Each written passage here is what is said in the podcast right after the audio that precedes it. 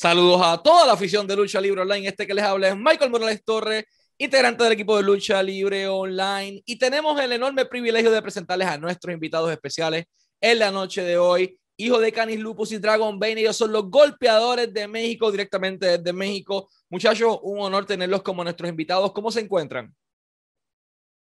Muchas gracias por la invitación. Nos encontramos de maravilla aquí en Lucha Libre Online, que nos dio el privilegio de presentarnos a los golpeadores de México para el mundo. Así es, como dice mi hermano, muchísimas gracias por la presentación, muchísimas gracias por la invitación, sobre todo a Lucha Libre Online, los golpeadores de México para el mundo presentes, señores. Gracias a ustedes y a Víctor Arroyo por hacer esto posible de igual manera. Muchachos, ¿cómo comienza esta travesía? O porque cada cual tiene su carrera individual, pero ¿cómo comienza la travesía de los golpeadores de México como un equipo? La travesía comienza hace 10 años, hace más de 10 años, perdón, cuando nosotros éramos unos niños. Él es mi hermano Dragón Ben, mi hermano de sangre. Nosotros hemos estado toda la vida en el, en el ambiente luchístico y en el ambiente personal, obviamente. Entonces nosotros iniciamos un sueño desde muy, muy niños, empezando con el boxeo, de ahí pasamos a la lucha olímpica, a la grecorromana y terminamos en la libre. Excelente. Y entonces de ahí de esa lucha amateur de esos pequeños pasos que dieron, cómo atan cabos y comienzan entonces a debutar como un equipo en los cuadriláteros. ¿Cuál fue la primera empresa en darles la oportunidad y qué recuerdan de esa primera lucha juntos como un equipo? Pues la primera lucha que tuvimos los, los dos fue un mano a mano en la arena afición de Pachuca Hidalgo en México. De hecho, fue contra mi hermano, imagínate. Este fue nuestro debut en el 2011. Sí, sí, en 2011, perdón tenía yo 11 años, mi hermano tenía 12, entonces desde ahí le hemos dado al real, como quien dice, y pues los golpeadores a seguir dando lo mejor en cada encuentro. E, ese encuentro yo me acuerdo que íbamos mi hermano contra mí y mi hermano de, no tenía máscara, yo, yo sí tenía máscara, yo igual me llamaba Dragon Bane y mi hermano se llamaba... No recuerdo. Y entonces, eh, de, eran menores de edad en aquel momento dado, mencionas 12 y 13 años, sumamente jóvenes, que para México tal vez eso es tradicional, pero no para el mundo entero. Entonces, eh, quiero saber sus papás, eh, sus familiares, ¿respaldaron esa decisión de, de, estos dos muchachitos llenos de pasión de convertirse en luchadores en aquel momento, hace 10 años atrás? Sí, mis papás siempre nos apoyaron en todo momento, en todo aspecto de la vida. Mi papá fue el Tarasco tercero, anteriormente en Naucalpan y después se convirtió en el golpeador. De, ahí de donde nace el, el, mote y el sobrenombre de los golpeadores. Entonces, mis papás siempre han estado al pie del cañón con nosotros y son nuestro motor para seguir nosotros adelante. Y entonces ya en México comienzan a establecerse poco a poco como luchadores independientes. El proceso es sumamente complicado. Las personas tal vez ven el éxito después de 10 años, pero esto es algo que tomó mucho tiempo, tomó mucho sacrificio. Háblenos un poco del camino que tuvieron que construir tanto de manera individual como en un equipo para poder llegar a donde están hoy día, qué sacrificios hicieron. Eh, les tocó dormir en el carro en muchas ocasiones, me imagino yo, les tocó guiar o conducir muchísimos kilómetros en diferentes partes del mundo. Eh, ¿Cuál fue la travesía de los golpeadores de México para llegar a donde están hoy día? Sí, pues imagínate, teníamos 15 años cuando empezamos a viajar de Pachuca a Naucalpan. Pedimos una oportunidad y no nos la daban, imagínate. Entonces empezamos de primeras luchas a, a, estelares, pero como quien dice, ahora sí que golpeando a todos, subiendo poco a poco el escalón. Y gracias a Dios, este, los golpeadores estamos en, en, en un buen momento, gracias a Dios. Pero sí, como, que, como tú lo dices, eh, siempre nos guiaban nuestros papás, entonces siempre, siempre nos íbamos con ellos. Eh, siempre en cada función ellos estaban con nosotros. Entonces así, así fue de, del principio hasta ahorita, han estado en, al mote del cañón, nuestros papás. Excelente. Y entonces de ahí, en mismo México, ustedes tienen experiencia internacional, que es algo bastante interesante, pero hay una bandera en particular que me interesa tocar y estoy hablando de Japón. Eh, es un lugar sumamente diferente, tanto culturalmente, la comida, todo es diferente. ¿Cuál es la primera impresión de los golpeadores de México cuando les toca pisar Japón por primera vez? ¿Cuáles fueron las principales dificultades a las que se enfrentaron? Pues la verdad creo que la, la principal dificultad de nosotros ahí era creernos que estábamos ahí porque no la creíamos. No creíamos que tanto sacrificio y tanto esfuerzo fuera, fuera a verse reflejado en un país donde nosotros no teníamos nada que ver, pero la cultura de la lucha libre japonesa es muy amplia, es muy estricta, es, es muy perfecta la lucha libre japonesa, me atrevo a decirlo, que es muy, muy recia y muy, muy dura. Entonces, nuestro primer, nuestro, nuestro primer sentimiento y nuestro primer aterrizar fue cuando llegamos en el aeropuerto a Narita y sabíamos que estábamos ahí y que íbamos a hacer lo que nosotros sabemos hacer, sin decepcionar a, a, todo México, que era, que era la principal razón, ¿no? Muchas, muchas, muchas cosas pasaron por la cabeza y al, al día de hoy me siento muy contento y al igual que mi hermano siento muy contento de, de haber pisado por, bueno, dos veces tierras japonesas y ahorita estamos conquistando aquí Estados Unidos y próximamente se vienen muchas, muchas sorpresas. Y entonces hay algo a lo que se enfrentan en Japón, que es algo bastante común y es al público. Todo es distinto. En México tú estás acostumbrado al culero y a la arrojar moneda, a la, la fanaticada bien activa constantemente pero de momento en Japón tal vez te topas con que todo el mundo es silente y lo que escuchas es el ¡ah! ¡wow! Eh, y de momento mucho respeto en el público. ¿Cómo lograron manejar eh, la audiencia japonesa en comparación con la mexicana? Sí, no, eh, como tú lo comentas, la gente de, de Japón es muy respetuosa, este, desde primeras luchas, todas las luchas son respetadas, todas, pero sí, sí es una, ¿cómo puedo decirle? Es un público difícil, porque ellos respetan la buena lucha, ellos aprecian la buena lucha. Entonces, cada que hacíamos algo, por ejemplo, yo y mi hermano, hacían como tú dices, ¿no? Oh, hiciera como difícil mantenerlos en ese, en ese punto. Pero sí, yo estoy muy, muy agradecido con la empresa NOA, NOA que, nos, este, que nos dio la oportunidad y este, queremos otra vez ir a Japón porque es, son otros retos que nos tenemos este, bien planteados los golpeadores. Lo que me lleva a mi próxima pregunta, ¿cómo fue trabajar en la empresa NOAA en Japón sabiendo la trayectoria internacional que tiene dicha empresa? Como dice tu hermano anteriormente, o sea, estaba en el aeropuerto pellizcándose como que, hermano, esto es real, pero de ahí a salir de la nube del sueño de que tal vez desde chamaquito querían ir a Japón y de momento están allí y están en una de las empresas más principales, principales del país o más importantes del mundo. ¿Cómo fue esa experiencia de trabajar con la empresa y sobre todo el estilo de lucha libre japonesa que por lo general es bastante recio? Sí, son una gente muy profesional, son gentes profesionales este, con toda la extensión de la palabra y es un sentimiento, como dice mi hermano, es inimaginable. Estamos en el aeropuerto y sacados así como de onda, ¿no? No nos la creíamos. Pero pues lo supimos eh, llevar, supimos ser profesionales igual que, al igual que ellos y pues todo, todo salió muy bien, gracias a Dios, como, nos, como lo esperábamos.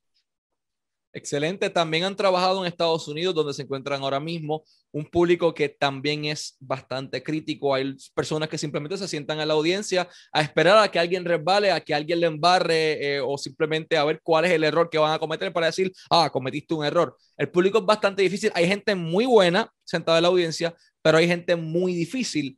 ¿Cómo logras crear un balance para, al igual que lo hiciste en Japón y en México, eh, ambos tener la oportunidad de, de atrapar esa audiencia estadounidense? Sí, la verdad es que igual las audiencias estadounidenses son difíciles, pero nosotros nos hemos dado la tarea de seguirle echando ganas, de seguir este, innovando y seguir luchando bien. Créeme que todos los públicos son buenos y todos los públicos son difíciles en cierta parte, ¿no?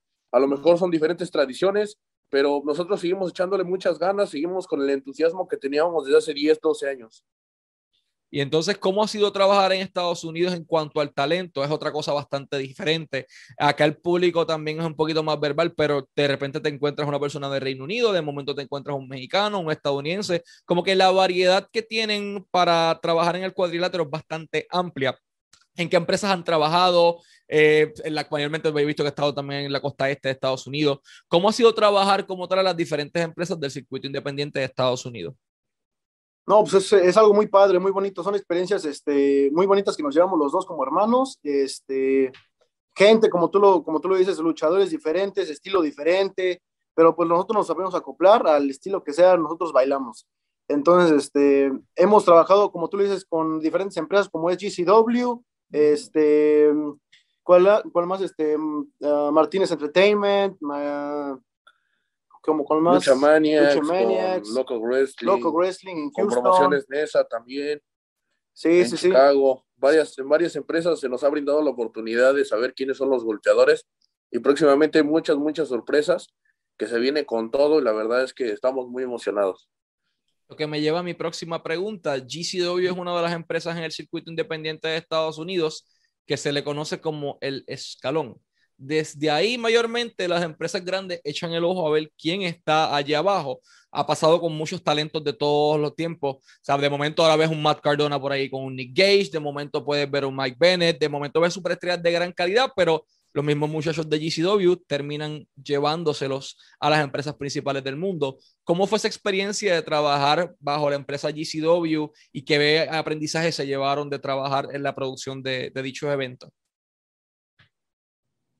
Mira, la verdad es que como tú lo dices, hay muy buen luchador y muy buen luchador que deja eh, gran sabor de boca. Uno de los que me ha sorprendido y los que me sigue sorprendiendo al momento es Calvin Tagman que la verdad con, su sobre, con el peso que tiene él, que él es un peso súper pesado, me sorprende cómo, cómo ha llevado su lucha al estilo que él tiene, ¿no?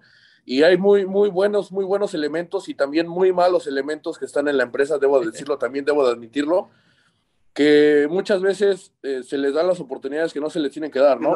y, no, y, no las aprovechan exactamente.